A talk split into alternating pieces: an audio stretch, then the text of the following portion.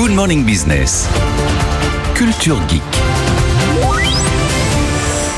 On faisait la liste de qui a un médecin généraliste et qui n'en a pas. Donc vous et moi, on n'en a pas. Pas de médecin Anthony, référent, mais bah, il faut. Moi, j'en ai plus, elle est partie à la retraite. Mais Ah, il faut, vous si vous voulez être si vous en avez, un, on peut aller chez le vôtre. Parce que... Si vous voulez être bien remboursé par la Sécu. Ben oui. Du coup, on a peut-être besoin de l'innovation de Google, qui a publié une étude sur sa nouvelle IA qui serait meilleure qu'un médecin généraliste. Ouais, parce qu'on sait déjà que l'intelligence artificielle est plus performante que les humains pour détecter des problèmes sur un scanner, un IRM. Bon, tout ça, Oui. c'est très bien.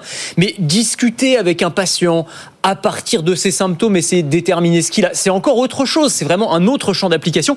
Et c'est ce précisément pourquoi a été conçu AMI, A-M-I-E. C'est le nom de cette intelligence artificielle. Donc ça veut dire euh, Artificial Articulate Medical Intelligence Explorer. C'est un chatbot en fait qui a été mis au point par Google et qui a été conçu pour discuter avec les patients et essayer de, de deviner ce qu'ils sont.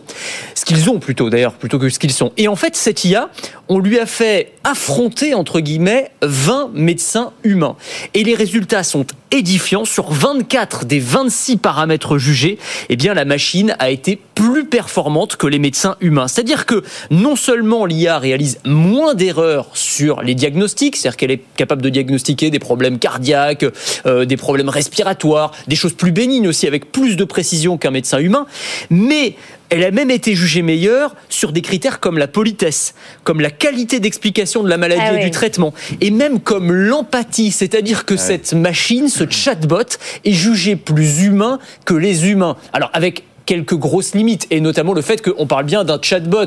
Donc c'est pas la même En chose même temps, c'est pas dur d'être plus sympathique qu'un ophtalmo. hein. Oh bah alors, les, les ophtalmos seront ravis qui nous écoutent. Ah oui, Je Bah, allez-y, allez-y, vous allez Non, voir. bah, j'ai un très bon ophtalmo qui est très sympathique, donc j'ai aucun problème de ce côté-là. Mais là, on parlait d'un chatbot, donc évidemment une conversation de visu avec un médecin. Bon, pour l'instant, je pense que le médecin humain a encore l'avantage, en attendant qu'on ait des, des, des avatars virtuels couplés à des voice bots. Peut-être que ça arrivera d'ici quelques années, on ne sait pas. Et ça veut dire que demain, je vais remplacer mon médecin référent, par exemple, par Euh, et je l'aurai sur mon smartphone?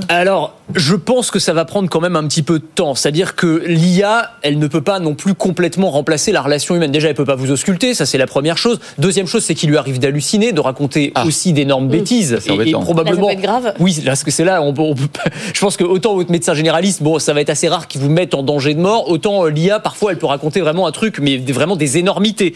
Euh, et puis, et puis, et puis, euh, il y a aussi le fait que dans le cas de, par exemple, je sais pas moi, le médecin qui doit vous annoncer quelque chose de grave, euh, évidemment, c'est pas la même chose si c'est une IA qui, c'est pas une IA qui va faire ça. Quoi.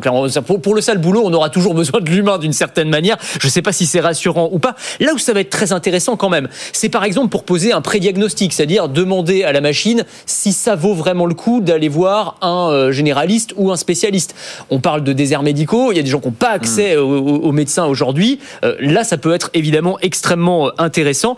Et puis euh, surtout, ces IA, à un moment, elles vont avoir aussi accès à nos antécédents médicaux, euh, à notre euh, parcours personnel, et donc on pourrait avoir aussi euh, des euh, diagnostics sur mesure hyper personnalisés. Et là, ça va être hyper intéressant. Mais vous vous souvenez, Anthony, à quel point Doctissimo, ça avait été un problème pour les médecins, avec tout le monde qui vient en disant j'ai lu sur Doctissimo. Là, ça va être la même chose. Ah, je pense qu'on n'a encore rien vu, c'est-à-dire ça va être bien pire. C'est vraiment ah non, mais je sais très bien ce que j'ai, c'est l'IA qui me l'a dit, Ouais. et on va chez le médecin juste pour avoir la prescription. C'est-à-dire que la, la parole euh, du Oui. médecin qui était sacralisée, elle est complètement désacralisée, et elle va l'être de plus en plus. Mais pour les médecins, ça va être aussi des gains de productivité énormes. C'est-à-dire qu'on peut aussi imaginer que ces chatbots, ils puissent aider à répondre, vous savez, aux avalanches de mails que reçoivent les médecins. Ils n'ont pas forcément le temps pour ça. Gérer toutes les tâches administratives. Donc c'est aussi ce gain-là. Euh, je, lisais un, un expert de la santé qui disait l'IA dans la santé n'a jamais eu pour but de remplacer les médecins, mais les médecins qui utilisent l'IA risquent bien de remplacer ceux qui ne l'utilisent pas. Pour moi, la clé, elle est là en réalité.